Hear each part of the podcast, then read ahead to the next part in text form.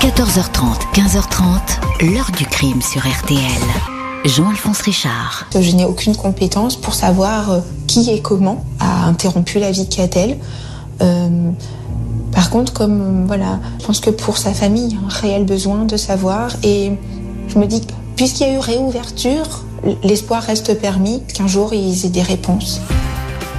Bonjour, qui a tué Catel Berehouk, une jeune étudiante de 19 ans retrouvée étranglée sur le lit de ses parents à Auvers-sur-Oise en 1995 Est-ce cet homme arrêté 22 ans après le crime et qui fait aujourd'hui figure d'unique suspect et que les proches de la victime souhaitent voir juger? Un homme rattrapé au terme d'un spectaculaire rebondissement par son ADN découvert sous les ongles de la jeune fille cet individu qui a aujourd'hui dépassé la cinquantaine et qui menait une vie rangée et tranquille clame son innocence. Rarement, enquête n'aura été aussi compliquée, hésitante, un labyrinthe pour les gendarmes qui, des années durant, vont suivre de multiples pistes, même les plus fantaisistes. Ces quelques traces génétiques suffisent-elles à faire de ce suspect un coupable? L'ADN peut-il se tromper? Pourquoi une si longue attente alors que les enquêteurs sont persuadés d'avoir touché au but? Les certitudes ou les doutes vont-ils l'emporter? Question que nous allons poser à nos invités. Émission en partenariat aujourd'hui avec le journal Le Parisien, aujourd'hui en France. 14h30, 15h30. L'heure du crime sur RTL. Dans l'heure du crime aujourd'hui, nous rouvrons le dossier Catel Berehouk. Au printemps 1995, cette brillante étudiante âgée de 19 ans est retrouvée assassinée dans la maison familiale. Un drame qui sème la consternation dans une petite ville du Val d'Oise. Ce jeudi 11 mai 1995, peu après 17 heures, le fils cadet de la famille Béréouk rentre chez lui après les cours. Le pavillon familial, situé dans une résidence, le Clos des Cèdres à Auvers-sur-Oise, est silencieux. Aucun désordre ne règne dans la demeure. Le garçon appelle sa sœur, Catel, qui doit normalement se trouver à l'étage, mais il n'obtient aucune réponse. Il monte l'escalier, constate que Catel s'est fait couler un bain, l'eau est encore tiède. En passant devant la chambre des parents, il distingue par la porte entrebâillée sur le lit la jambe de sa sœur. Il pense qu'elle a dû s'endormir. Il redescend, regarder la télé, puis, au bout d'un moment, remonte à l'étage. Sa sœur est toujours allongée sur le lit, en grande partie dénudée, son legging autour du cou, elle ne respire plus. Elle est morte. Les secours sont prévenus. Au regard de la disposition du corps et des stries violacées au niveau de la gorge, les gendarmes songent tout de suite à un geste criminel. Le légiste confirme qu'il y a bien eu strangulation à l'aide du legging. Il ne peut pas confirmer en l'état que la jeune femme a été agressée sexuellement ou même violée, même si des doutes sont permis. Du lubrifiant identique à celui d'un préservatif va être relevé lors de l'examen du corps. La mort est intervenue entre 6 à 12 heures avant la découverte, soit en fin de matinée, aux alentours de midi. La petite cité d'Auvers-sur-Oise, réputée pour sa tranquillité, est sous le choc. Tout le monde ici connaît les Béréouc. Le père est l'un des adjoints du maire, Jean-Pierre Becquet. Catel a effectué toute sa scolarité dans la cité? Elle y compte ses meilleurs amis, parmi lesquels Laure et Marie complètement dévastée par la nouvelle. La jeune femme, brillante, était inscrite à Hippocagne, à Paris. Elle avait toutefois mis sa scolarité entre parenthèses car elle traversait une mauvaise passe, en proie à un profond mal-être. Qu'a-t-elle alterné les phases d'anorexie et de boulimie Sa copine, Marie, a longtemps attribué ces changements à un choc psychologique qu'elle avait subi quelques mois auparavant. Catel lui avait écrit une lettre pour lui dire que son petit ami Rudy venait de se tuer dans un accident de voiture, mort écrasé contre un camion sur une petite route de campagne. Une enclume m'est tombée sur la tête, écrivait la jeune femme. Un voile noir s'est abattu devant mes yeux. Les gendarmes vérifient cette histoire. Rudy existe, mais il n'a jamais eu d'accident. Il avait rompu avec Catel et est parti vivre à Marseille. Un mensonge qui n'explique pas le drame, mais fait naître le doute sur la personnalité de la victime. Dissimulait-elle des secrets? Malgré leurs interrogations sur la possible détresse psychologique de Catel Berehouk, les gendarmes excluent le suicide. C'est bien un crime. La victime semble même s'être défendue sous un ongle de sa main droite. La trace d'un ADN masculin est détectée, ADN inconnu. À l'époque, aucun fichier ne centralise ce genre d'empreinte. Des prélèvements sont effectués sur la tête de lit, sur le legging utilisé pour l'étranglement. Sur ce vêtement, des traces d'ADN masculin moins nettes sont relevées. Le frère de Catel qui a découvert le corps, est le premier questionné, formellement mis hors de cause. Un témoignage retient l'attention, celui d'une voisine qui a vu le jour du crime, vers 10h30, 11h, la fille Béréouk discuter devant chez elle avec un homme, un inconnu qui pourrait être âgé d'environ 25 ans, discussion qui n'avait pas l'air agitée, peut-être la dernière personne avec qui la victime a dialogué avant d'être étranglée.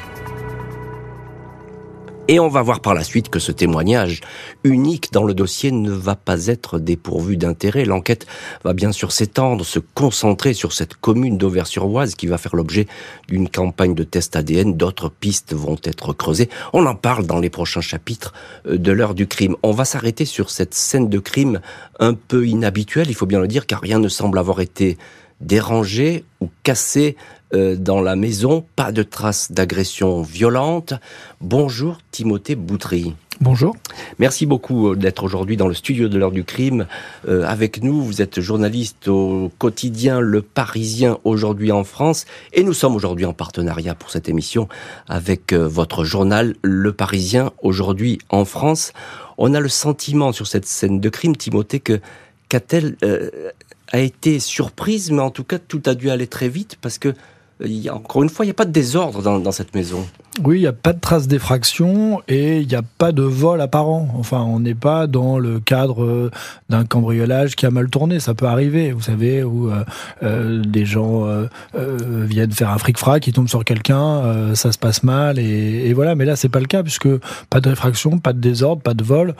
Donc, on est très vite sur une hypothèse criminelle potentiellement sexuelle. Alors vous l'avez dit, euh, euh, ça a varié. Là, au final, la, dimension sexuelle a été retenue, mais euh, mm. au départ, l'enquête n'est pas ouverte. Elle est, elle est pas évidente au début. Hein, non, elle est pas, elle est pas évidente, et peut-être même qu'elle sera contestée. Mais c'est vrai que l'enquête initiale ne porte que sur le que sur le meurtre, et finalement, le suspect est mis en accusation de la cour d'assises pour meurtre précédé de, de, viol. Mais voilà, vous l'avez bien expliqué dans votre dans votre présentation. Il y a ces traces de lubrifiant qui laisse imaginer qu'il y a peut-être eu un rapport sexuel euh, protégé euh, nécessairement. Et donc voilà quelle en était la teneur. Euh, aux yeux de la justice il était il était donc forcé et que voilà on est sur l'hypothèse d'un d'un acte sexuel et criminel concomitant. Mais c'est vrai qu'au départ c'est aussi cette question là qui, qui intrigue une scène de crime qui est effectivement pas évidente. question qui est importante hein, parce que très importante ça, oui, faire partie d'un mobile bien hein, sûr bien sûr évidemment évidemment. Elle sera largement débattue euh, de, devant la cour d'assises euh, le moment venu. Euh, c'est essentiel et ça pourrait effectivement être un mobile.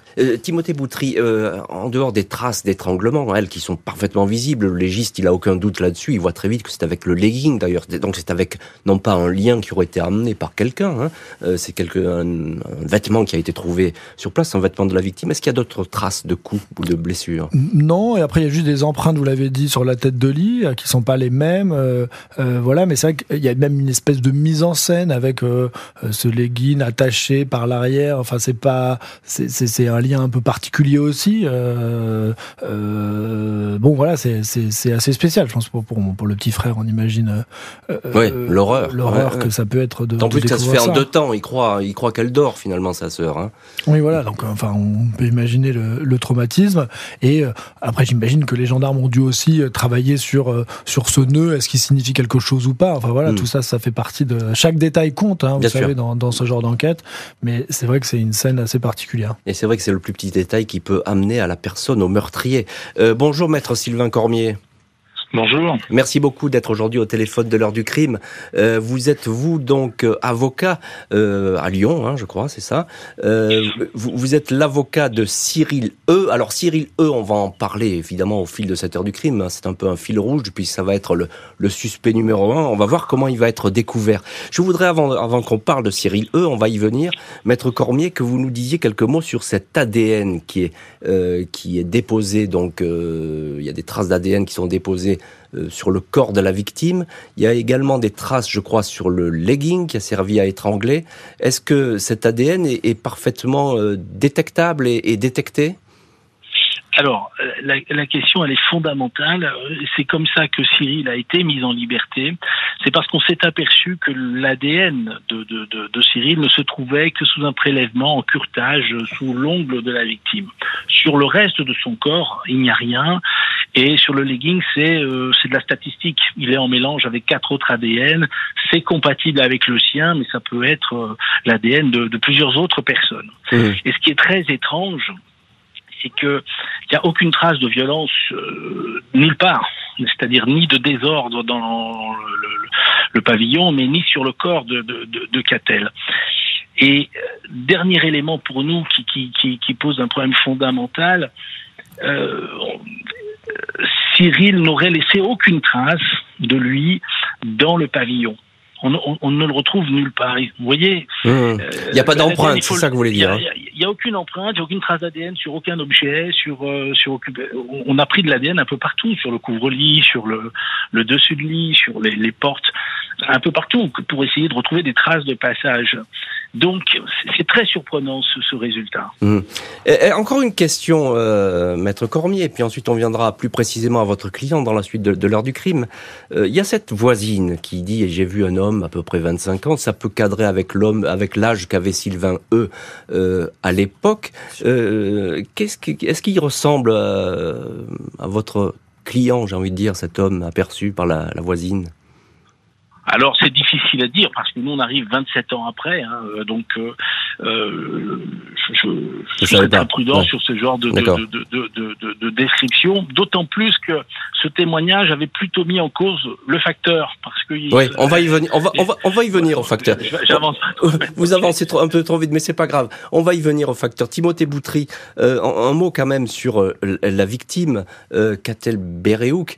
c'est une jeune fille brillante, mais elle a des problèmes là. Elle est en pleine crise, euh, non pas existentielle, elle a des problèmes physiques, des problèmes de santé. Oui, vous l'avez bien bien expliqué. Elle est brillante, oui, étudiante en, en hippocagne, euh, et euh, comme vous l'avez expliqué, avec des problèmes plutôt d'ordre de santé mentale, si je puis dire, avec des épisodes de d'anorexie, de, de, boulimie, avec cet épisode de, de, de, son petit ami qui, qui aurait été tué, et c'était effectivement pas le cas. On se rend compte qu'elle s'invente aussi des personnages en fait, et qu'elle écrit des textes signés d'une autre personne et cette personne en fait c'est elle. Bon voilà, ça ça traduit euh, un, un, un, certain mal-être, mais bon comme euh, mm. bon voilà comme comme d'autres adolescentes, euh, oui. comme ça peut être le cas pour d'autres adolescentes. Voilà. Ça rien de très spectaculaire. Bah, c'est vrai, mais évidemment ça va ça va intéresser les enquêteurs. Vous l'avez dit, mais a priori, à ce stade, ça n'a aucun lien avec, euh, avec euh, son, son, homicide. La petite ville d'Auvers-sur-Oise, épicentre du drame, va rester au centre de l'enquête. L'assassin habite-t-il ici? Ou s'agit-il d'un tueur de passage?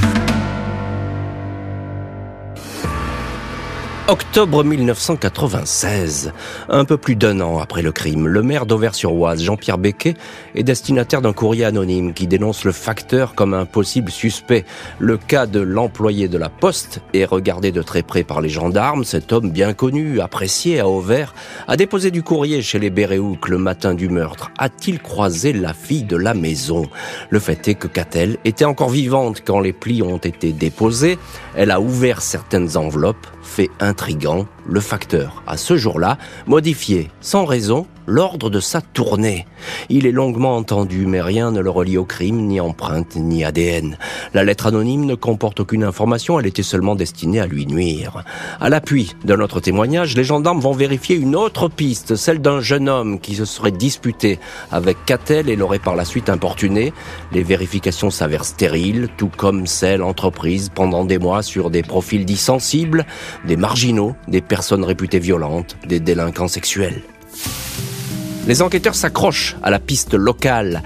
Presque deux ans après le crime, le parquet de Pontoise décide de lancer une vaste campagne de prélèvement ADN à Auvers-sur-Oise. Fait exceptionnel, tous les hommes de la commune âgés de 25 à 35 ans sont convoqués à la gendarmerie pour donner leur salive. Les convocations vont s'étaler sur plusieurs semaines dans un climat de suspicion de plus en plus lourd. On s'interroge. Et si l'assassin de la jeune femme habitait juste à côté? L'ADN de dizaines d'habitants est comparé aux cellules de peau inconnues retrouvées sous un ongle de la victime, mais aucune concordance établie l'ADN ne matche pas. En ce début d'année 98, l'enquête Béréouk semble ainsi revenir à son point de départ. Elle va devoir être élargie bien au-delà de la petite ville. Il pourrait s'agir d'un crime de rôdeur ou d'un désaccès sexuel qui ce jour-là était à la recherche d'une proie. Des vérifications tellement fastidieuses que seul un coup de chance pourrait aider à faire aboutir. 2005, dix ans après la mort violente de Katel Berehouk, les enquêteurs sont forcés d'admettre qu'aucune des pistes suivies n'a donné de résultat. Malgré l'intensité des investigations, le dossier n'avance plus. Le juge d'instruction délivre alors un non-lieu, décision qui plonge la famille et les proches de la jeune femme dans le désarroi.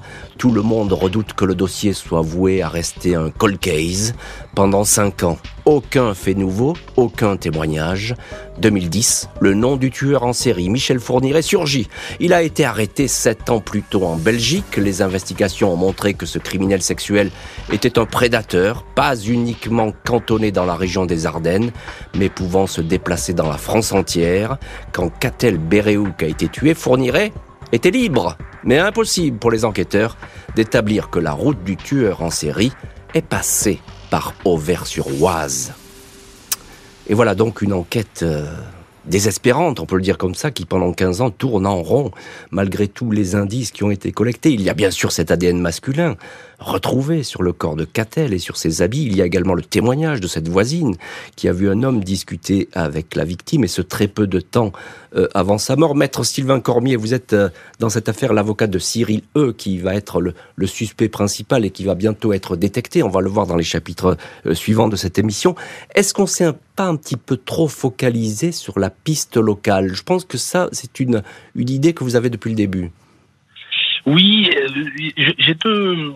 L'enquête, pour, être très clair avec vous, l'enquête des gendarmes, pour moi, est une, une, bonne enquête. On voit qu'ils ont, ils ont fait plein de vérifications.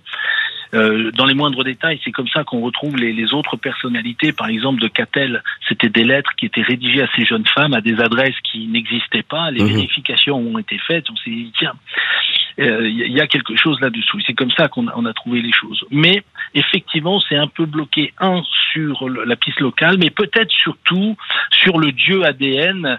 C'est les débuts. Hein, euh, c'est les débuts, oui, oui, bien sûr. Et, et je crois qu'on a surestimé peut-être à l'époque euh, le, le, le disons l'intérêt de, cette technique et qu'on a pu abandonner des pistes euh, faute de, résultats concordants ou au contraire délaisser certaines autres euh, simplement en se focalisant sur l'ADN. Et euh, ça me semble dommageable parce qu'il y avait des pistes intéressantes qui avaient été, euh, bah, soulevées. Bah, justement, dites-nous, euh, résumez-nous lesquelles, Maître Cormier. Vous parliez tout à l'heure du facteur. Elle a été creusée cette piste avec le livre. Oui, mais on s'arrête, si vous voulez, toutes les. En fait, il y a au moins 4-5 pistes parallèles qui ont été étudiées, qui sont très sérieuses. Mais quand l'enquête montre que l'ADN ne collerait pas, on s'arrête. Hmm. Et je pense que c'était un peu dangereux, surtout au tout début de, de, de, cette technique où des erreurs ont pu être faites. Enfin, ben voilà. Hmm. Et, et, et peut-être qu'on a surestimé à l'époque le, disons le, la, la, technique ADN. La, la toute puissance scientifique. Euh, Timothée Boutry, journaliste au quotidien Le Parisien aujourd'hui en France. Et on est aujourd'hui dans cette heure du crime en partenariat avec votre journal Le Parisien aujourd'hui en France. Il y a cette campagne de prélèvement ADN. C'est une première en France. Hein. Il y aura pleine fougère ensuite avec le juge Van Ruymbeck. Mais là, euh, c'est un village quasiment, enfin les hommes du village qui passent un, petit peu au, au test ADN. Euh, pourquoi ça ne ne, marche, ne matche pas à l'époque. Pourquoi on ne trouve pas de, aucune correspondance?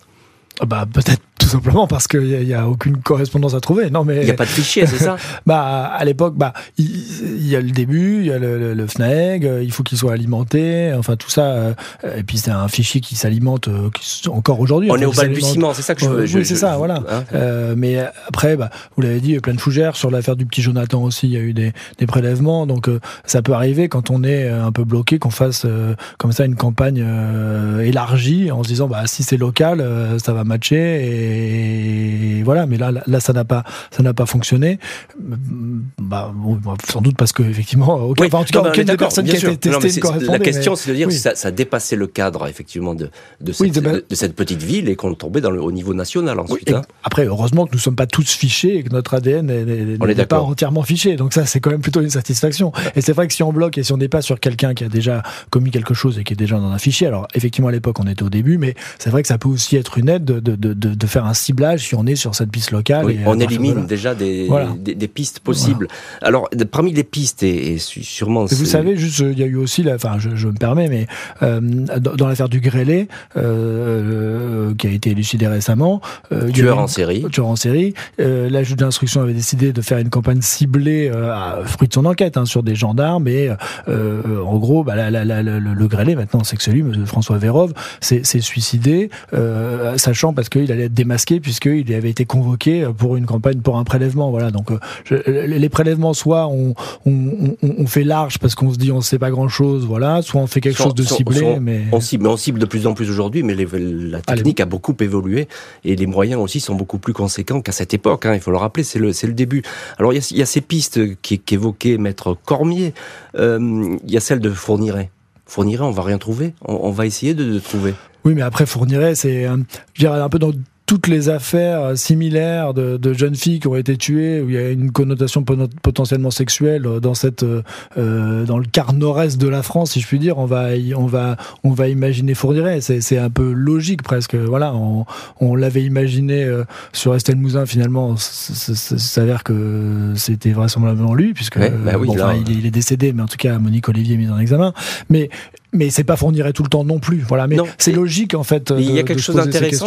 Oui, c'est logique. Et puis je, je, il y a quelque chose d'intéressant, c'est que euh, cette année-là, c'est la période blanche de Fourniret. C'est-à-dire, on pense qu'il n'a jamais rien fait, et depuis des années, on recherche désespérément le, le moment où il aurait pu hmm. agir. Donc ça rentrait effectivement dans cette lucarne. Oui, ce serait une erreur de pas faire, de, de, de pas, de pas explorer cette piste, évidemment. Est-ce qu'il y a d'autres cas qui ont été explorés, d'autres pistes euh, Le facteur, par exemple, ça, ça a bah, été fermé. Dit, le, le, facteur, euh ce camarade euh, euh, ce petit ami est conduit, euh, donc on s'est intéressé à lui aussi. un peu tous les gens qui potentiellement pouvaient passer dans le village à ce moment-là ou qui ont connu Catel à un moment donné. Et à chaque fois, ils vont être, comme l'a dit Maître Cormier, discriminés au regard de l'ADN.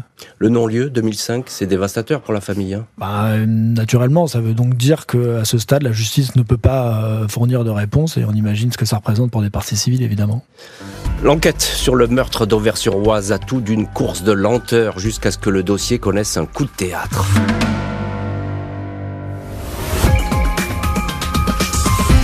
On parle de dossiers d'homicide, de meurtre, de viol, sur lequel, euh, il y a 15 ans, 20 ans, on n'a pas réussi à trouver l'auteur de ces faits. On a recherché ce dossier aux archives, on l'a ressorti, on l'a transmis aux enquêteurs en disant, voilà, retravaillez dessus, il y a des indices, il y a des preuves, il y a des scellés encore.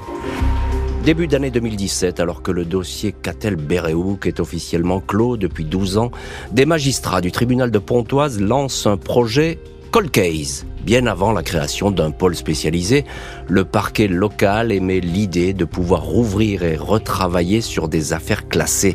Il s'agit de profiter des dernières avancées en matière de police scientifique et d'ADN. Une greffière du tribunal qui se souvient parfaitement de l'enquête Béréouk propose que ce dossier soit réexaminé. De nouvelles expertises ADN sont alors lancées et le résultat ne se fait pas attendre. Cette fois, les traces matchent. L'ADN est celui d'un certain Cyril E, âgé de 47 ans 24 au moment des faits. L'individu apparaît au FNAEG, le fichier des empreintes génétiques, car il a été condamné à deux reprises, une fois pour violence et agression sexuelle sur conjoint le 17 juin 2011 à Melun. C'est à cette occasion qu'il aurait été inscrit au FNAEG. Mardi 3 juillet 2018, Cyril E, marié, père de famille, travaillant comme courtier en assurance, est interpellé chez lui, à Fresnes, dans le Val-de-Marne. Son entourage tombe des.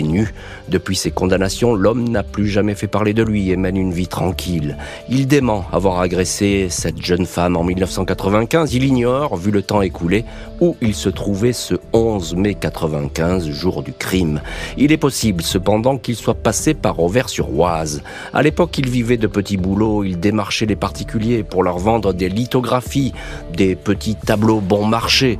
On l'informe de la trace ADN sous l'ongle de la victime. Il ne se souvient d'aucune agression, explique qu'il a peut-être essayé de vendre une lithographie à la jeune femme et qu'elle a peut-être griffé involontairement des versions extravagantes et alambiquées, soutient le parquet de Pontoise. Le suspect nie les faits. Il est écroué. Et on va en venir plus précisément dans le chapitre suivant sur les expertises ADN qui ont permis d'identifier le suspect. Euh, Timothée Boutry, euh, journaliste au quotidien Le Parisien aujourd'hui en France, avec qui nous sommes aujourd'hui en partenariat. On est là en 2018, 23 ans après la mort de euh, Catel Béréouk, il faut bien le préciser. C'est un incroyable rebondissement et c'est presque un coup de hasard, j'ai envie de dire. Alors, rebondissement, oui, hasard, à partir du moment où euh, finalement on a une empreinte, euh, vous savez, elle, tourne. Ah, je disais hasard dans le fait que euh, cette greffière qui va ah rechercher le dossier et le met sur le haut de la pile pour qu'il soit étudié, on aurait pu encore entendre quelques années. Oui, peut-être que, quand bien même il y a ce projet Cold Case qui avait été mis en place par le parquet de Pontoise, peut-être que le dossier Berriouk n'aurait pas été ressorti de l'armoire aussi vite. Et c'est vrai que c'est grâce à la clairvoyance, au souvenir de cette greffière que voilà, il, il est exhumé, il est, il est ressorti et qu'on fait retourner euh, euh, cet ADN et qu'on voit s'il y a quelque chose qu'on obtient. Mais euh, c'est vrai que la, mémoire, ça compte. La mémoire d'une enquête, la mémoire des enquêteurs. Eh et, dans les services, vous savez, il y a des. J'extrapole un peu, mais il y a des affaires comme ça, des, des qui, qui, qui, qui, se, qui se suivent, qui se transmettent d'enquêteur en enquêteur. Il y a des services, il y a des gens qui restent très longtemps sur un dossier. À un moment, ils partent, mais et, parfois ils en parlent à d'autres et tout ça. Donc là, là, on a cette idée de cette permanence, de cette greffière qui a pu s'en souvenir, et c'est ce qui fait que on, on a ressorti, on a rouvert le dossier et, euh, et finalement euh, ça a matché. Alors c'est un terme anglo-saxon, mais ça, il y a une correspondance, il y a une correspondance euh, entre entre la trace sous l'ongle de Catel Berehouk et le profil génétique de ce Cyril. C'est un coup de théâtre quand même. Ah bah évidemment, oui, bah, totalement. On fait, enfin, cette affaire euh, on, en, on en avait parlé à l'époque. Alors évidemment pour ses proches, c'est présent chaque jour, hein, mais je veux dire pour le grand public, pour les médias, c'était un petit peu oublié. Voilà, c'était dans la mémoire traumatique de cette famille, du village de Vers-sur-Oise, vous l'avez dit, de, de, de l'ancien maire, puisque le papa de Catelberouk était adjoint. Donc tout ça, évidemment, ce souvenir-là, il existe, mais mais ça faisait partie de la longue liste des, crimes impunis. Et c'est vrai que ça a été une énorme surprise pour nous tous à ce moment-là d'apprendre ça. Euh, Sylvain Cormier, vous êtes en ligne dans l'heure du crime. Vous êtes l'avocat de Cyril E. Bah, tout simplement, c'est lui le, le, suspect, du coup, le suspect numéro un avec cette trace ADN. Euh, qui est-il, votre client? Est-ce que vous pouvez nous le présenter? Ah oui, je peux vous le présenter. Euh, c'est quelqu'un qui a une vie de famille euh, parfaitement euh, établie, les courtiers en assurance. Et lui, lorsqu'on vient le chercher pour lui dire, eh bien, on a retrouvé votre ADN, et donc vous êtes le suspect numéro un dans ce dossier, c'est quelqu'un qui a vu le monde s'effacer sous ses pieds, quoi. Mais il nie pas s'être trouvé à Auvers. Hein. Il dit qu'il peut être passé dans ce coin pour vendre ses, ses lithographies. Alors, c'est particulier. Il n'en a aucun souvenir. Hein, c'est très important parce que c'est un peu le, piège du questionnement sur l'ADN. On somme finalement un suspect de s'expliquer. Il y a votre ADN, monsieur. Trouvez une explication. Et il en cherche plein. Il a aucun souvenir. Il, a, il, dit bon, j'ai été, euh, vous des lithographies. Peut-être que je suis passé par là. Peut-être que, peut-être que, et peut-être. Vous voyez. Et, et c'est le problème de tous les gens de bonne foi qui sont interrogés, à qui nous sommes de trouver une explication. Ils referment un petit peu le piège sur eux-mêmes. Hmm. Parce qu'après, on, on, leur dit, eh ben voilà, euh, vous étiez là et c'est corroboré par l'ADN. Mais en fait, ça s'est fait à l'envers. On leur dit, il y a votre ADN, il faut trouver une explication. Et, et, parfois, il n'y en a pas. Et juste en mots, euh, le procureur de Pontoise lui dit, ce sont des propos alambiqués. Il, il cherche des explications, mais il raconte un peu n'importe quoi bah, alambiqué, mettons-nous à la place de quelqu'un à qui on vient de dire euh, qu'est-ce que vous faisiez euh, le 11 mai 95, euh, plus de 20 ans après les faits. Maître Sylvain Cormier va contester les expertises ADN. En aucun cas il s'agit d'une preuve formelle, va-t-il dire. 22 novembre 2019, après 18 mois de détention, le courtier en assurance, Cyril E, est remis en liberté par la chambre de l'instruction de la cour d'appel de Versailles. Son avocat, maître Cormier, s'est battu pour dénoncer une enquête exclusivement centrée sur l'ADN. Je pense que des erreurs ont été commises dans le recueil des indices, soutient maître Cormier, indiquant qu'il est anormal que l'ADN de la victime ne figure pas sur les cellules prélevées sous ses ongles. L'avocat conteste également les traces génétiques qui auraient été relevées sur le pull et le legging de la victime. La libération de Cyril E pousse le père de Catel, Alain Béréouk, à sortir du silence qu'il observait depuis des années. Il regrette de ne pas avoir été prévenu de cette libération. J'aimerais savoir ce qui s'est passé. La dernière fois que j'ai vu un magistrat, on m'a affirmé que cet homme ne serait jamais remis en liberté, vu les éléments du dossier. Trois ou quatre mois plus tard, j'apprends qu'il est dehors. Et je ne sais rien, déplore-t-il dans une interview au journal Le Parisien. On se fiche de nous, poursuit le père de la victime. Il n'a pas pu nier qu'il a vu ma fille le jour de sa mort. Elle avait sa peau sous ses ongles. Maître Juliette Demaldan, avocate de la famille, confirme, pour les parents et pour le frère de Catel, cette décision est incompréhensible et insupportable. Timothée Boutry, on vous retrouve dans cette heure du crime et dans le studio de l'heure du crime, journaliste euh, au quotidien Le Parisien aujourd'hui en France. Alors il y a cette remise en liberté, euh, quelques mois après euh, l'incarcération du, du, suspect numéro un. Euh, Cyril E, ça ne veut pas dire que c'est l'arrêt des poursuites.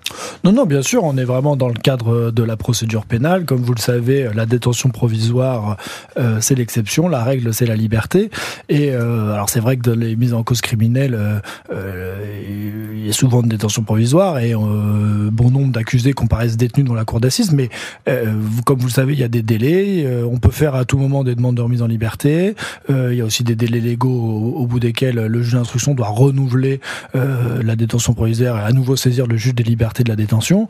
Donc euh, voilà, euh, c'est très contrôlé la détention, la détention provisoire et Maître Cormier, l'avocat de, de, Cyril E, a bataillé, a fait son travail et il a obtenu cette remise en liberté alors qu'il procéduralement ça ne change pas grand chose puisque il reste mis en examen. Enfin à l'époque il est en examen. Aujourd'hui c'est ce qu'on révèle dans l'article. Il est mis en accusation. Ça veut dire que le juge d'instruction estime qu'il y a des indices graves et concordants et qu'il il est passible euh, d'une audience devant la cour d'assises. Mais euh, son statut euh, carcéral, si je puis dire, est, est, totalement indépendant des, des, des, des, preuves ou des éléments à charge ou à des charges qui sont retenus contre Ça, ça ne fragilise pas le dossier alors non, on peut le voir comme ça. Hein, bah, on, peut le voir comme ça. Après, il faut juste le voir comme une application du code de procédure pénale, en fait. Et, euh, et euh, euh, alors moi, je, je, je, sais pas, connais pas toutes les motivations. Euh, alors je sais pas si c'est la, maître Cormier sera mieux. On, on va le demander. La, si c'est la chambre de l'instruction ou,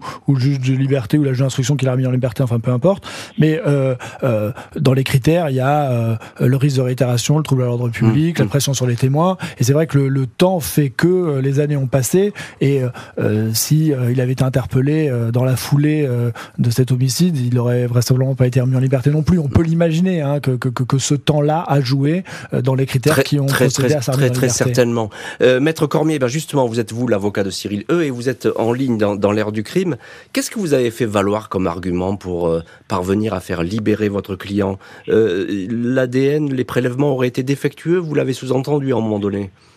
Ah, je l'ai pas sous-entendu, je l'ai écrit noir sur blanc. Je me suis aperçu de, de, plusieurs erreurs, en vérité, et des erreurs que j'avais rencontrées sur certains autres dossiers, notamment un dossier que vous aviez eu euh, en main, avec vous, le dossier des, des, des, deux agents immobiliers qui avaient été condamnés mmh. dans un premier temps par erreur. Euh, en fait, il faut être, euh, il faut être très clair. L'ADN dans cette affaire, il n'est pas du tout impossible qu'il y ait des erreurs. Il y a déjà des incohérences manifestes. Comment aurait fait Cyril pour euh, laisser une empreinte sur, son empreinte ADN, son ADN sur l'ongle de la victime, euh, sans laisser d'autres traces nulle part mmh. ailleurs dans, le, dans la maison, dans le, dans, dans, le, dans, le, dans le décor? Ça paraît absolument improbable. Comment se fait-il que sur ce prélèvement où on a curté l'ongle de la victime, il n'y ait pas l'ADN de la victime? Ensuite, sur les vêtements, c'est des statistiques et l'expert s'était trompé. Euh, il avait fait des calculs statistiques faux. Mmh. Et donc, euh, le mélange était... Il euh, y avait au moins quatre, quatre ADN présents dans ce mélange. Lui, il faisait ses calculs sur, sur trois personnes.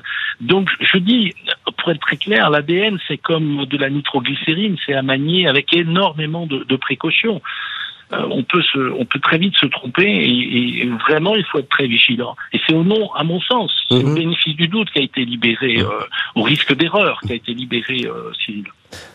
La famille a peur de voir s'éloigner la possibilité d'un procès, éventualité qui reste pourtant d'actualité. La famille de Catel s'accroche à la possibilité d'un prochain procès du suspect numéro 1, Cyril E. En 2020, leur avocate estimait déjà que tous les ingrédients étaient bel et bien réunis pour une comparution devant la cour d'assises. Sylvain Cormier, le défenseur de Cyril E, demeure sur une position diamétralement opposée. Il a ainsi multiplié les demandes de contre-expertise, notamment sur l'ADN. Il faut un procès, Plus de 20 ans d'attente, c'est trop long, c'est une souffrance pour tous ceux qui ont connu Catel, indiquait récemment une proche de la disparue. La décision de renvoyer ou non aux assises le suspect numéro 1 est le dernier suspense du dossier Béréouk. Et eh oui, l'ultime suspense, et on vous retrouve dans cette heure du crime, Timothée Boutry, dans le studio de l'heure du crime. C'est vous qui révélez dans votre journal, Le Parisien aujourd'hui en France, avec qui on est en partenariat aujourd'hui euh, dans cette heure du crime. C'est vous qui révélez que bah, il est mis en accusation. Alors, il faut nous dire en quelques mots ce que ça signifie. Une ordonnance de mise en accusation, ça veut dire que c'est la porte ouverte à un procès aux assises, c'est ça? Oui, exactement. Ça veut dire que le, le juge d'instruction, il avait déjà indiqué qu'il avait terminé ses investigations. À partir de ce moment-là, le parquet prend ses réquisitions, euh, c'est-à-dire que que l'accusation dit, euh, en l'occurrence, nous estimons que, que ce suspect doit comparaître dans la cour d'assises, la défense fait des, observations également, et à l'issue, le juge d'instruction décide, rédige une ordonnance, hein, très clairement, il mhm. écrit, il fait le résumé des faits, et dit voilà pourquoi moi je pense que euh, il y a suffisamment d'indices pour que euh, ce monsieur doive comparaître devant une cour d'assises, et il qualifie les faits pour lesquels il doit comparaître. En l'occurrence, il y a le, le viol, le viol suivi de, de enfin plutôt le meurtre précédé de, de viol, et donc ça veut dire que à partir ce moment-là, euh, la cour d'assises est saisie et que à un moment donné, il, va comparaître devant euh, des magistrats professionnels et euh, des jurés populaires avec cette interrogation que, comme on l'a indiqué, la défense de Cyril E, Maître Cormier en l'occurrence, a fait appel. C'est-à-dire qu'on peut faire appel d'une ordonnance de mise en accusation et auquel cas c'est la chambre de l'instruction, ça s'appelle, au mmh. niveau de la cour d'appel qui, va, trancher, qui va trancher. Donc il y a une espèce de, de, un nouveau débat en fait où chacun, là on est dans le contradictoire toujours, le parquet général va prendre ses réquisitions de confirmation de, mise en accusation, la défense va plaider et la chambre de l'instruction va rédiger une nouvelle ordonnance euh, pour saisir ou non la cour d'assises. Ça peut durer quelques mois, évidemment. Euh, Maître Sylvain Cormier, avocat de Cyril E, et vous êtes justement en ligne aujourd'hui dans l'heure du crime. Euh, où est-ce qu'on en est de manière juridique dans ce dossier? Vous avez fait appel, c'est ça? Voilà, on est exactement dans la situation décrite par euh, Timothée Boutry. Euh, il y a une accusation formelle euh, qui, qui est présentée par le juge d'instruction et qui dit je vous renvoie vous faire juger aux assises. Et nous avons contesté cette, cette décision et c'est aujourd'hui la chambre d'instruction de Versailles qui va devoir rendre trancher ce, ce litige en quelque sorte et départager les, les positions. Si s'il y a procès, je dis bien s'il y a procès parce que d'ici là de l'eau va couler sous les ponts et on, verra ce que donne la suite. Mais tout va se jouer un petit peu sur les expertises ADN, les expertises scientifiques. C'est euh, vraiment la, pierre d'achoppement de ce dossier? Il faut être très prudent parce que évidemment c'est un combat important que nous que nous menons sur, les expertises et sur les, résultats tels qu'ils ont pu euh, être euh, présentés, mais il s'avère parfois que des, détails insignifiants a priori négligés peuvent s'avérer euh, absolument euh, essentiel en vérité. Mmh. Donc je, je, ne, je, je compte euh, ne, je compte faire très attention à mon tour et ne pas me focaliser que mmh. sur l'ADN. Alors voilà en fait. Et, juste encore un mot, maître Cormier, dans quel état d'esprit est votre client Cyril E? Est-ce qu'il redoute ce, évidemment ce procès qui peut s'annoncer? C'est plus fort que ça. C'est un homme qui est qui est plus que bouleversé, qui est qui est catastrophé par, par simplement d'avoir été désigné dans cette affaire. Il ne comprend pas pourquoi, mmh. il ne comprend pas comment. Enfin, bien sûr, mmh. il, a, au final compris comment on en arrivait là, mais ça reste pour lui quelque chose de complètement mmh. euh, sidérant et d'extrêmement brutal. Timothée Boutry, on va terminer cette émission avec vous, euh, journaliste au, journal Le Parisien aujourd'hui en France. Euh, cette famille Béréouk, elle a toujours été très discrète. Ils ont déménagé, je crois, après le drame. C'est une histoire qui a brisé complètement cette famille. on le saura à moins. Hein. Oui, bah évidemment, vous imaginez euh, la perte d'une fille de 19 ans dans des circonstances comme celle-ci, et en plus avec pendant des années et des années l'ignorance sur les circonstances, sur l'auteur, ce sentiment d'injustice. Voilà, vous pouvez imaginer ce que ce que ce que, ce que ça peut procurer comme comme sentiment. Et c'est vrai, j'en parlais avec leur avocate, euh, la réouverture dossier et surtout la mise en cause de, de Cyril son interpellation, ça leur ça fait naître un, un profond espoir. Alors ça ça a rouvert des blessures parce que évidemment le temps, mmh. bah voilà, on n'oublie pas, mais le temps fait son œuvre. Mais évidemment, mais là, voilà, bah, il y a un nouvel espoir, euh, euh, cette histoire qui rejaillit, et donc pour eux, à ce moment-là, bon bah, euh, forcément, on tient le bon. Il y a l'ADN, il va être jugé, on va avoir les réponses, on aura un procès. Ça nous ramènera pas notre fille, mais on aura peut-être des explications. La justice passera, et et et et, et voilà. Mais euh, c'est vrai que là, le, le, le temps passe, c'est douloureux pour eux, et effectivement, ils sont toujours dans l'attente de ce procès. Vous l'avez dit, ils ont été extrêmement dignes, extrêmement euh, mesurés euh, depuis le départ de cette affaire. Merci beaucoup Timothée Boutry et maître Sylvain Cormier d'avoir été aujourd'hui les invités de l'heure du crime, émission en partenariat avec le journal Le Parisien aujourd'hui en France. Merci à l'équipe de l'émission, Justine Vignot, Marie Bossard à la préparation, Boris Pirédu à la réalisation. L'heure du crime, présenté par Jean-Alphonse Richard sur RTL.